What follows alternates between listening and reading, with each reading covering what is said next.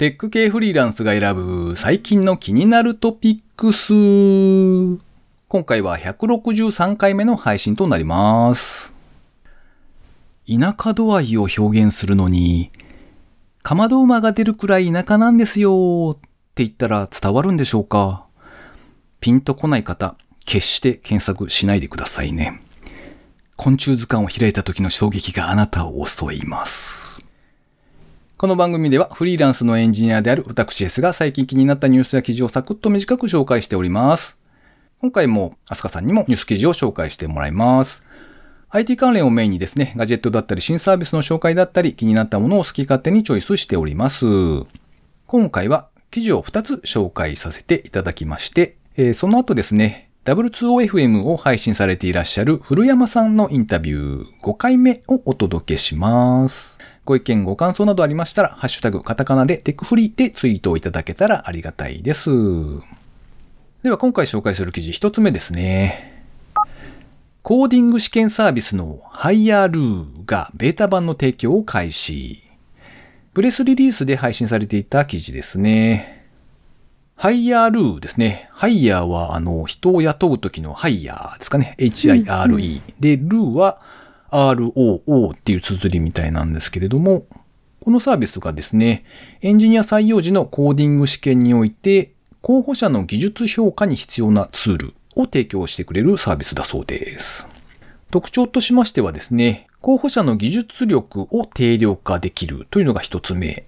何でもですね、提出されたコードは自動採点されまして、パフォーマンスを算出してくれるんだそうです。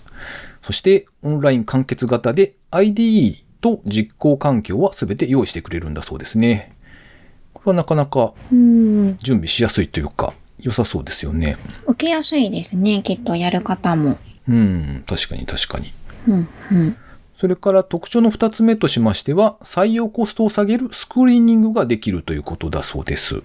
複数の候補者にですね、同じ問題を出題することによって、自動的にレポートを作ってくれると。で、そうしますと、候補者の技術力がランキング化されるので、従来エンジニアが行っていた書類選考だったりとか、技術チェックみたいなところが不要になるということだそうです。なんかあれですね、採用する側に立つと、うんうんこのあたりは結構大変そうですよね、確かに。そうですね。あんまり目に見えにくかったり、あと、何をどうチェックしていいかわかんなかったりするので、うんう。ん、そのあたりをサポートしてくれるのはありがたいような気がしますうんね。うんそして特徴の3つ目としましては、リモート採用に特化した UI/UX を備えているということだそうですね。共同編集が可能な IDE であったりとか、それからクラウド実行環境などによりまして、面接官、それから採用者、双方にとって高い UX を実現しているそうです。うん。3月25日にですね、総額3600万円の資金調達を実施したと発表がありました。というわけで僕の場合はですね、ほとんど採用される側の立場ばっかりなんですけれども、あつかさんは採用する側とかもやったことあるんでしたっけ？一応、新卒の、あの、採用だったら見たことがあるんですけど、でもきっと、あの、このコーディング試験のサービスっていうことなので、新卒というよりも中途の採用ですよね、多分。経験者の方を見る感じですよね。確かにそうですね。なんか僕も前、常駐していた先の会社で、あの、うんうん横に座っていらっしゃったリーダーの方とか、あの、うんうんまあ、上司にあたる方たちがですね、なんか、うんうん。採用の試験をどうするか、こう問題何かいいものないかみたいなことからですね、なんかいろいろバタバタしていたの記憶があってですね、うんうんああ、そっか、採用する側っていうのも結構大変なんだななんて思ってちょっと見ていたので、こー。れ、この分野で一サービスとしてあるんだななんてことをちょっと思ってですね、ピックアップしてみました。じゃあ二つ目の記事、アスカさんお願いします。はい。えっと、私の方からは、ちょっとローカルネタになってしまうんですが、えっと、新大久保駅の直上に3月28日開業、JR 東日本発のフードラボ KDC という記事をご紹介したいと思います。えっと、東京に住んでいる方だとあの、わかるかと思うんですけど、あの、新大久保っていう駅が新宿のまあ近くにありまして、韓国料理屋さんとか、あと韓流のお店がたくさんあるってことで、一応全国的に有名な街だと思うんですけど、なんかそこの駅が改装してたんですよ、ずっと。うんで、改装した後に、あの、できた、その駅ビルみたいな、あちっちゃな駅ビルなんですけど、その駅ビルの上に、なんかあの、フードラボっていう、あの、食に関する施設を作ったっていう記事ですね。3月28日開業なんで、もうつい最近、あの、開業したばっかりみたいなんですが、うんここ名前が面白くて、あの、KDC っていう略称なんですけど、うん元の名前が、えっと、キムチ、ドリアン、カルダモン、略して KDC だそうです。あの、すみません。キムチとドリアンは何というかわかるんですけど、うんうんカルダモンって何でしたっけ？あ、カルダモンはハーブですね。あ、あ、そうか。へえ。はい。で、なんかあの、ここのフードラボっていうことでちょっと曖昧な表現になってるんですけど、うんうんあの、複合施設、食に関する複合施設みたいで、うんえっと、シェアダイニングと、なぜかコワーキングスペースが、あの、一体化した施設になってるみたいです。で、どういうことなんだろうと思ったら、うん。あの、シェアダイニングの方は、新しい食品の商品の開発とかをする、あの、企業さんだったり、あと、まあ、まあ、大きな企業さんから小さな企業さんからいろいろあると思うんですけど、うん。そういうところが出店して、で、集まって、で、実際にそこに来た一般のお客さんに振る舞う、まあ、お金を払って提供することができるっていう。コンセプトのシェアダイニングがあるそうです。へで、コワーキングスペースの方は、あの、同じく食に携わる、その、商品開発するような方たちが、あの、集まって、まあ、なんでしょう、一緒に開発したり、うん同じスペースを共有し合って、情報交換したりっていうスペースにする想定のようですね。ーおーなるほど。面白そう。へえ。そう、なんかあの、ただの食堂ではなくって、あの、新しく開発するあの人たちが集まったちょっと実験的なものが、あの、うん提供されるようなもの、うん感じになっていくのかなっていうのがすごい、あの、ワクワクしますね。で、今は、あの、オープンしてないみたいなんですが、あの、1階に、あの、コンビニも、あの、オープンする予定でいるみたいで、で、上の、その、3階とか4階のそのシェアダイニングとかコワーキングスペースで開発された商品を一部そこのコンビニで売ったりっていうことも想定してるみたいです。なるほど。すごい面白いですね。へえ。そうですね。なんかあの、そういうなんかチャレンジングなメニューというか、そういうのが、あの、こんなに気軽にうん行ったら食べれるみたいな状態になってるのがすごいなと思っうてー、んあの、じゃあ、食レポをお待ちしています。食 はい。私は割と大久保に行きやすいので、ちょっと行ってみたいなと思ってます。ここのコンセプト的には、あの、うんやっぱり食に関するちょっと新しいことを何か生み出したいっていう感じが強いみたいで、あの、今、あの、ラインナップではないんですけど、あの、うん。ちらっと公式サイトに書いてあったのは、あの、うん。昆虫食、最近、あの、SDGs の関連で、うん。はい。あの、昆虫食が話題だったり、うん。あとは、あの、フードプリント、あの、フードテックっていうんですかね。うん。フードプリント、3D プリントの、あの、食品を印刷するっていう技術だったり、、なんかそういうものについてもちらっとあの公式サイトで触れられてたので、うんそういう新しいこととか、あの、みんなが興味を持ってくれそうなものを、あの、ここで発信していく、なんか最前線になってくれるのかなと思って、すごいワクワクでいっぱいです。そうか。確かにそういう意味で本当にラボっていう名前がぴったりなんですね。へえ、うんうん、そうですね。なるほど。というわけで、以上、今回は2つ記事を紹介させていただきました。続きまして、エンジニアの古山さんへのインタビュー。今回は5回目ですね。えー前回までのあらすじはと言いますと、現在お勤めの会社では開発者としてですね、プログラミングをメインに担当されていらっしゃる古山さんです。大学卒業された後、IT ゼネコンと呼ばれる大手 SIR に就職されたんですけれども、当初はですね、マネジメントばっかりで、こんなはずじゃないと悶々とされていらっしゃったそうですね。その後、純粋に開発に取り組める環境に移動したり、とは言いつつも人が増えてきまして、結局マネジメントの仕事が増えたりと、できる男っぷりを発揮されてきました。現在の会社はですね、経営陣が自社サービスにも執念を燃やしていらっしゃいまして、古山さんにとってはとても良い職場環境なんだそうです。ちなみにフリーランスには興味ないんですか？って聞いたんですけれども、家族もいらっしゃいますし、堅実に考えていらっしゃるそうで、僕が昔ですね、フリーランスエンジニアになった経緯を書いた電子書籍も読んでいただいていたそうです。そして、会話の流れ上ですね、改訂版を早く出してくれと、お尻を叩かれる結末となりました。では、インタビューの続き、お聞きください。あのーあれですね、そのエンジニア以外のことというか、例えば趣味だとかっていうのをちょっとお聞きしたいんですけど、なんか、W2FM の中でも結構おっしゃってたんですけど、めちゃめちゃ自転車に乗っているイメージがあるんですけど。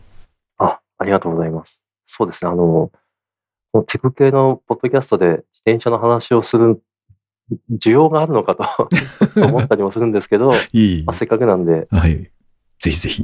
今はあのもうフルリモートなんで、うん。あの、なくなっちゃったんですけど、会社に行ってたことは、私自転車通勤させていただいてまして、はい。で、まあ、自転車通勤自体はそれなりにあるのかなと思うんですけども、うん距離が片道50キロくらいだったんですね。はいはい。ん？お結構ですね。まあ、片道50キロ約2時間うん。ですね。あちょっとした旅行、旅行？サイクリングえ、自転車で50キロの距離を2時間で通勤するんですか？はい。片道？そうですね。これまた、おかしな人ですね。はいはい。ありがとうございます。えーお言葉、ありがとうございます。それは、疲れませんか？まあ、慣れですよね。マジですか あの、今は、あの、はいコロナ禍もあって、うんあの、自転車の、なんていうか、草レースもないんですけど、うん私、そういうの結構出てまして、で、はいそういうレース出る人は、うん。通勤やってなくても月に1000キロくらいは最低乗るんですね。私はたまたま1000キロ？1000キロ乗るための手段がはい自転車通勤だったっていうだけであって、ああ。自転車乗りとしてはそんなめちゃくちゃおかしな距離ではない。そういうことか。はい。あれだ、自転車に乗りとして、その、こう、本気で取り組んでいる人が先に来てるんですね。その手段として、ね通勤ちょうどいいわっていう。はい。結果的にはそうなりました。はい。なんか、自転車もす、なんか、なんていうんですか、そのマニアというか大好きな人って、なんか極端にこう、この人おかしいんじゃないかっていうぐらい、こう好きですよね、皆さん、なんとなくですけど。そのなんかきっかけみたいなのはあったんですか？そうですね。あの、ありがちかもしれないですが、はい。あの、健康ダイエットはいはいはい。みたいなのが入り口です。へえ。あの、30なるかならないかの頃、私、あの、タバコ吸ってまして、はいはいはい。で、仕事は、まあ、さっき言った通りひどい状況で、まあ、ストレスで、まあ、太って太って、はい、スーツ着れねえみたいな。いや、すごい、すごい一気に太った感じなんですね、じゃあ。やばかったですね。へえ。なんか、ランニングしようと思っても1キロも走れないあ。あ、しそっかそっか。私は正直、あ、これがおっさんになることかと。うんうんまあ、おもう30だし、うん。うん。みんななんか、年取ったって言うよね、みたいな思ってたんですね。ただまあ、私はたまたま自転車に巡り合って、ほう。そうやって、あの、なんか人から見たらアホに見えるくらい乗るようになったら、え、その巡り合った瞬間はどんな出来事があったかって覚えてます？ああ、あの、その当時住んでた家からうん歩いて1分くらいのところに、うんその自転車の専門ショップがあったんですよ。はいはい。まあ、だけど、あの、敷居高いじゃないですかう。ん すごい行きづらかったんですけど、はい。勇気を振り絞って行ったと。あ、そう、もうあ、それが、はい。プロショップ的なところに、はいこう、何もわからんけど教えてくれや、みたいな感じそうです、ですかそうです。あ、すげえ。それは勇気いるわ。はい。で、もう本当に、まあ、自転車高い、高いのは知ってたけど、うん本当高くて、まあ、せめて予算は10万円以内で、と思って行ったんですけど、はい。なんか、いろいろカタログ持たされて、はい。で、結局こう、いろいろ雑誌とか読んで、はいはい。最終的にその時購入した自転車は、はい。その予算の3倍みおたいな。お来たな。へえそして、面白い、面白いかなもんで、やっぱそんだけ投資したらもう乗らざるを得ないですね。ああ、そうか。そんだけ投資して物置にとかもうありえないじゃないですか。ああまあまあ、確かにね。で、もう半分義務で乗ってたらハマったみたいな。へえ。ああれか、もしかしてあの、そういうお店でっていう形だと、例えばその他のお客さんとのつながりとか、そういう仲間ができたりとかって、そんなのもあるわけですか？あ、鋭いですね。めちゃくちゃあります。それはハマるわね。はい仲間もです。し、あと当時私自転車のブログやってまして、それ、素晴らしいはい、それ、はい、それなりに見ていただいていて、へえ。はい。自転車のレースに行くと、はいなんか、古山さんですかとかお言われるお。すげえ。かっこいい。はい、すご、すご、そう、我ながらすごかったなと思うんですよ。へえ。今、あの、テク系のなんか聞いたとかに記事書いてても、うんどっか行った時に古山さんですかとは言われないんで、わかるわかる。はい、当時の私は割とすごかったみたいな。へえ。ちょっともう少し自転車の話していいでどうすかぞどうぞ。はい。あの、自転車の何がいいかって、うんあの、価値が仕事に全く結びつかないところなんですよね。それ、それいいんですか、はあいい、いいんですよ。仕事と完全に軸が直行しているというか。はいはいはだから、あの、なんですかね。仕事でなんかすごい行き詰まってうん、お客さんに怒られたりとか。しても、うん。なんだろう。そのお金とかう、んプ。ログラムとかうんの軸以外に自転車で速いっていう価値観があって。俺はそれなりに速いからいいんだって思える。なるほど。はい。なんか全く重なってないのがいい。逃逃げ場として、逃げ場っていうとちょっとネガティブなイメージですけど、うんまあでも、あれですよね。すごいストレスまみれになってるから、仕事の方では。そはい。こから離れるという意味で、全くそっち側のことをこう頭によぎらず、しかも体も動かせて健康的でもあるし、でなおかつ成績が少しずつこう伸びてってる感じだったわけですか？あ、自転車のですか、はい。そうですね。あの、まあ、草レースなんでうん大したことはないんですけども、1月3日に、あの、ツインリンクモテギっていうところで、自転車で100キロ、うんあの、走る大会があるんですね。はいはい。で、それで一番成績良かった時は、まあ年代別なんですけど、うん30代のクラスでうん2位。でしたね。すげえ。はい。あとは、あの、どこだったかな。まあそれもモテギだったと思うんですけど、はい秋に7時間耐久、うん。まあずっと走り続けるっていう大会があって、はい。まあ、これ本当に7時間走り続けたんですけど、今さらっと聞きましたけど、結な7時間？はい。果として7時間。はい。はい。肉体。トイレ行ったら負けですから、ね、え？トイレ行ったらもう、なんというか先頭から遅れちゃうんで、す行っちゃいけない水分は？水分は勝手に出てくんで、はい。むしろ、あの、積極的に取らないああー、そっか。そっか。あの水分はあれですね。なんかこう、そういう仕組みがあるんですね。チューチューするような。あ、えっと、そうですね。あの、集中するやつを、はいあの、フレームにつけてますし、はいはい。あとはやっぱ足りないんで、はいあの、一緒に走りに行ったチームメイトにボトルもらったりとか。はい。して、えっと、その、それも年代別で確か4位くらいで、で、チームで参加してる方もいらっしゃるんですね。そういう全部トータル含めても6位。だったんで多分これは、あそれなりに誇れる成績まで持っていけたかなとは思ってます。へえ。まあ、なんのこっちゃですよね。いやいやいや。でも本当、本当言いたいのは、なんかう、ん一つしか世界を持ってないと、なんかもうそこに縛られちゃう。うん。もうそれが全てだと思っちゃう。うん、まあ、おっさんになると、まあ、いろいろ他にはあるとは思うんですけど、うん。本当仕事と全く価値観が重ならない世界を、まあ、持ってたっていうのがすごい良かったな。なるほどね。かそして、ちゃんと痩せていけるんですよね、きっとね。あそうですね。あおの、ーそのダイエット話から言うと、もうそうやってタバコ、タバコ吸ってると全然走れないんでやめて、そっか。はい。で、健康になって、うんその大会とか出ると、うんまあ大学生とかも走ってるんですけど、明らかに私の方が早いんですよね。ね。これは、え、俺若返ってる？おみたいな。お。あとはやっぱり30代そこそこくらいで感じたものはやっぱ全然多いじゃないなと。あれはえー運動不足とか、そういうやつだな、みたいななるほどの。に気がつけたのも大きいです。へえ、なるほどなあそうなんです。あの、これを聞いてらっしゃる方には30代とか20代の方もいらっしゃるかと思いますが、うん。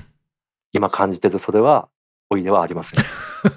はい。単なる運動不足です。どうしましょなるほど。はい。続きまして番組へのコメント紹介のコーナーですね。まずは古山さんですね。えー今ちょうどインタビュー出演していただいております。古山さんからですね、ご本人からコメントいただいております。もうちょい眼蓄のあること言えんのか自分と思いながら聞いていたらリスナー様コメントにやられました。ただただありがたいです。出演させていただいてありがとうございました。そしてさらにですね、えー、あれですね、僕の電子書籍の件ですね、改訂版を作ってるけど進んでないというお話に対してコメントいただきまして、そういうわけで改訂版お待ちしております。と、なんというか、こう、プッシュのですね、コメントをいただきました。改訂版はいつ出るんですか？ええ 今、今、あの、すごい、こう、徒歩ぐらいのスピードでですね、書き進めている。書き進めていりますよ。あ、ちゃんと進んでるんですね。うーん。なんか、終わり、終わりが見えなくなっています。はい。なんか、いど。ろんなとこ書き直し、書き直ししてるとなんか結局進んでないみたいなのが無限ループになっている感じがあってですね。いあかんいかんと思っていますね。うんうんはい。頑張ります。はい。では続いては私の方から紹介させていただきます。高見千恵さんからコメントいただきました。ありがとうございます。と紙に書くことはやっていないものの、インタビュー中のトークノートは iPad プラス Apple Pencil で書いているので、ものを書くことは時々。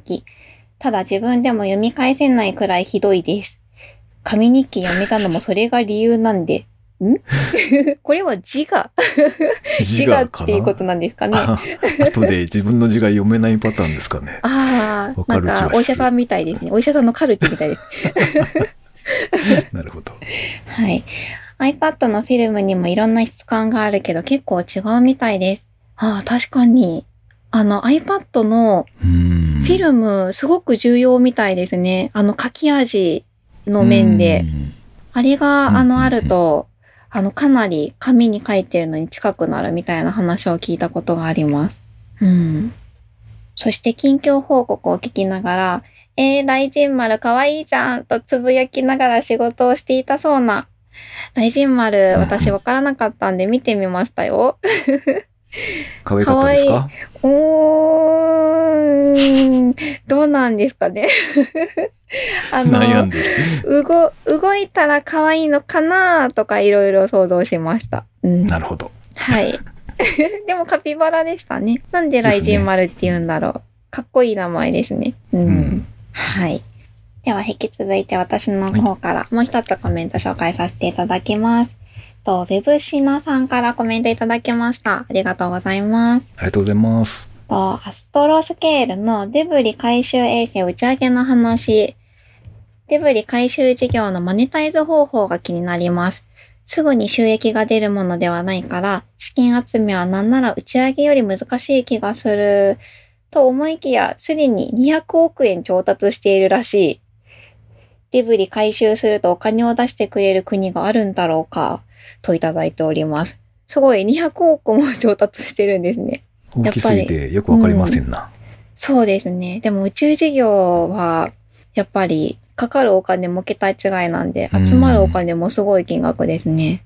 宇宙の事業となるとやっぱり国が絡んできてお金が集まりやすいのかもしれないですよね。ともあれですね、あの、あれですよ。うんうん生きている間に宇宙に行きたい。行きたい。行きたいですとね。いうことで、あの、こういう宇宙ビジネスとかを手掛けている会社さんには頑張ってほしいと思っております。ということで、えーリスナーの皆様、いつもいつもコメントありがとうございます。ありがとうございます。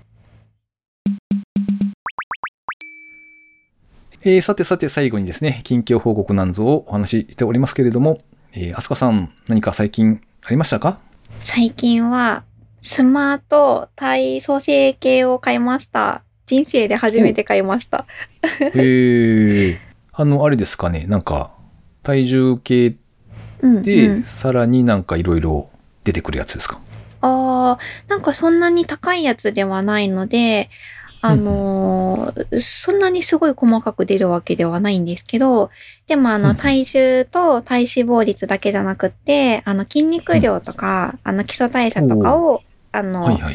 15項目ぐらいかな。細かく出してくれるやつなんですけど、あの、スマートなやつなんで、あの、スマート。うん 携帯え、いやいやいや、あの、うん携帯に自動的に送ってくれるんですよ。ああ、はいはいはい。そこがスマートだなと思って。あ、そうそう、ブラ、Bluetooth でつながって、自動的に送ってくれるんですよ。もうそれが楽ちんで楽ちんで、あの、こんなに便利とは思わなかったです。なるほど。僕も実は持っていたりするんですけど、よく考えたら、うんうんここ10日ぐらい乗ってないな。れ？忘れてるわ。やばいなと思って今話を聞いてみました。乗りましょろう。現実を知りましょう。う。嫌なこと言うな。はい。いや、まずはそこからですよ。そうですね。そうですね。うん。というか、あの、体重計が、あの、この新しい体重計が、乗ると、勝手に電源がついて、降りると勝手に電源が切れるんですけど、も最近のはみんなそうなんですか？う、わかんない。僕の買ったのもそうですね、一応。あ、みんなそうなんですね。Bluetooth で接続できて、うんうんうんで、なんか、怪しいアプリをインストールうんして、うんうん。ログインというかなんか、うんううんん。最初認証があっての気がするけど、ログインみたいなことをして、うんうん。そうすると、そう、最初にね、インタースティシャルな広告がバンって出てきて、うん？ケット、なぜアプリ広告が？アプリです。うんうんでしょ？うん。うんバンって広告が出てきてですね、毎回めんどくさいなと思いながらそれを消して、うんでうん。計測開始みたいな感じになってます。まあ、広告はさておき、やっぱり乗ったらすぐに、あの、電源がついて、自動的に転送されるのは大体一緒なんですね。もう全然知らなかったですよ。ずっうんかもしれないでとす、ね。はい。あの、安い体重計を使ってて、あの、毎回自分で電源を入れて、毎回自分でメモして、うんうんうん毎回別のアプリに手で入れてましたよ。それが、はい。とても楽ちんになりました。そういえばあの、うん以前おっしゃっていたうんうんダイエットサポートみたいなのもやってらっしゃったんで、それでってことですかね。あ、そうですね。というか、あれは1ヶ月でとりあえず終わりにしました。なので、1回終わりました。おう卒業。うんうんある意味卒業、ある意味卒業しました。とりあえず春1ヶ月やって、あの、先生のアドバイスが、あの、どんな感じかなっていうのが分かったんで、おおうんうん。あとはちょっと自分で試してみようかなと思っています。うん。そんなですよ。ーなるほどでございます。はい。S さんの近況はどうですか？えー僕の方はと言いますとですね、ここ最うんう近ちょっと PC がもっさりもっさりしてるんですよ。ああうん、そろそろ買い替えをしたいと思ってたんですけど、うんなんかタイミング的に、ほれ、あの、アップルさんの新製品発表会が3月にみたいな噂があったじゃないですか。ありましたね。うん。なので、なかったんでしたっけ？なんか4月に延期なのかな？わかんないですけど、結局、うんうんニュースサイトとかを見ていてもですね、あれ全然ないぞと思ってあたら。なんかちょっと延期みたいな感じだったんですよね。ほー。そう、だからその状況を見てから、まあまあ別にアうんうんップルにするかどうかはちょっとわかんないんですけど、まあともあれですね、なんか様子を見てから決めようかななんて思ってたので、うんうんうん、なんかさらに1ヶ月お預けを食らった感じになってますね。なんていうところですね。この番組へのご意見ご感想など絶賛募集中です。ツイッターにて、ハッシュタグ、カタカナでテクフリをつけてつぶやいていただくか、ショーノートのリンクからですね、投稿フォームにてメッセージをお送りいただけたらありがたいです。スマホ用にポッドキャスト専用の無料アプリがありますので、そちらで登録とか購読とかをしておいていただきますと、毎回自動的に配信されるようになって便利です。Spotify、Amazon Music でお聞きの方は、ぜひフォローボタンをポチッとしておいてやってください。というわけで、今回も最後までお聞きいただきありがとうございました。ありがとうございました。